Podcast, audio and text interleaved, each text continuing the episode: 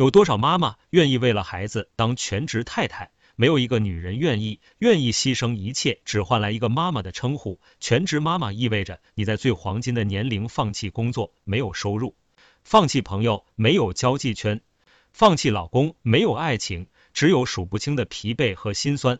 然而却不得不做全职妈妈，是因为没有办法，没有家人帮你，或者没有足够的物质条件，或者两者都同时禁锢你。三年后，孩子长大了，上幼儿园了。你会发现还很难跟上社会的节奏，你找不到工作了。如果你还要继续接送孩子，你这前十年基本定型了。全职太太这个词太洋气，全职太太可以有保姆跟着，还可以随时逛街美容。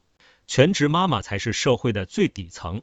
如果你心智坚定，没有抑郁，乐观且自信，这日子再辛苦也没啥。但太多的妈妈都没有躲过抑郁的魔杖。生活很难，从自己养孩子开始。